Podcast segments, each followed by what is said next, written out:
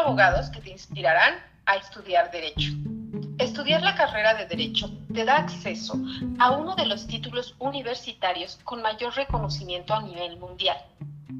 Sin duda, se trata de una licenciatura que te permite ejercer una profesión en la que si consigues destacarte, puedes convertirte en una celebridad en tu comunidad o incluso a nivel mundial.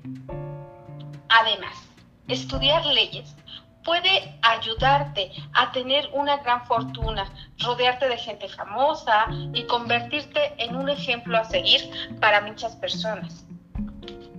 En esta ocasión te vamos a platicar la historia de cuatro abogados que con sus conocimientos, tenacidad y habilidad lograron grandes hazañas, cuyas historias sin duda te motivarán a estudiar derecho. John Gregory Branca.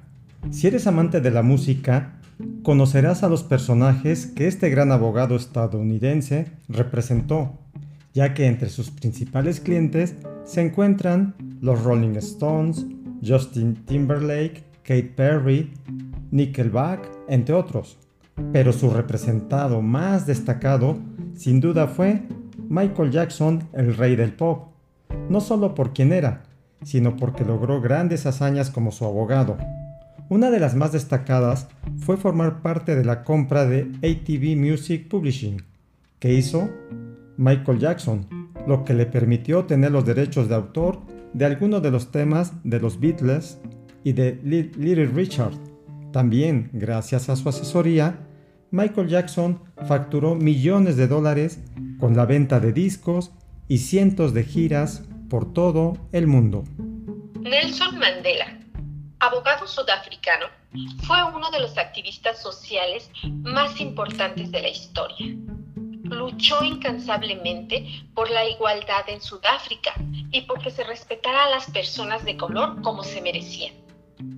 Pasó más de 27 años en la cárcel y ahí fue donde determinó estudiar derecho durante su sentencia, decidió representarse a sí mismo y en uno de sus juicios pronunció su famoso discurso, Estoy preparado para morir, el cual, a pesar de la censura que existía en ese momento, fue difundido por todo el mundo. Finalmente, Mandela no solo quedó libre, sino que fundó una firma de abogados, siendo la primera en su país constituido por personas de color. Esto lo hizo con el fin de que las personas de su raza tuvieran un lugar en donde sus derechos fueran defendidos sin ningún tipo de discriminación, rechazos o engaños. En el año de 1993 recibió el Premio Nobel de la Paz y desde 1994 hasta 1998 fue presidente de su país. Sarmisa Vilsescu es una abogada rumana que fue nada más y nada menos que la primera mujer en estudiar derecho y terminar esta carrera en Europa. También fue la primera mujer a nivel mundial en conseguir un doctorado en derecho.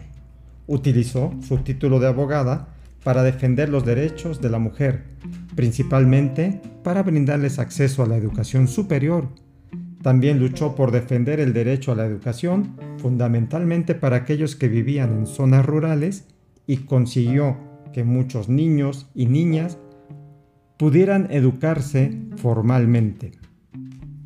Víctor López, este joven abogado de origen argentino, estuvo en una situación de David contra Goliat. Cuando apenas comenzaba su carrera, tuvo que enfrentarse a una de las firmas de abogados más grandes de España. López representaba a dos mujeres que habían creado una aplicación para una guardería. Dicha app se llamaba Kinder y servía de agenda para notificar a los padres de las actividades que iban a realizar los niños que asistían a su guardería.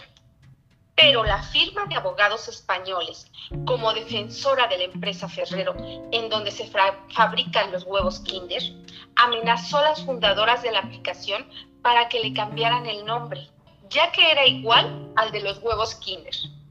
Víctor alegó que la palabra Kinder significaba niño en alemán y no le parecía lógico que una palabra así pudiera ser considerada propiedad de alguien como marca. Gracias a esto, mucho trabajo, astucia y convicción logró que la empresa multinacional y sus costosos abogados dieran por cerrado el caso y dejaran a las jóvenes emprendedoras en paz. Esperamos que la historia de estos emblemáticos abogados te haya inspirado y te prometemos que, en nuestra siguiente cápsula, hablaremos de abogados mexicanos cuyas carreras son igual de inspiradoras. En los abogados nos gusta platicar historias como la tuya, como la mía y como la de muchos otros, pero con un tinte de realismo legal y que se pueden platicar con palabras que todos podemos comprender.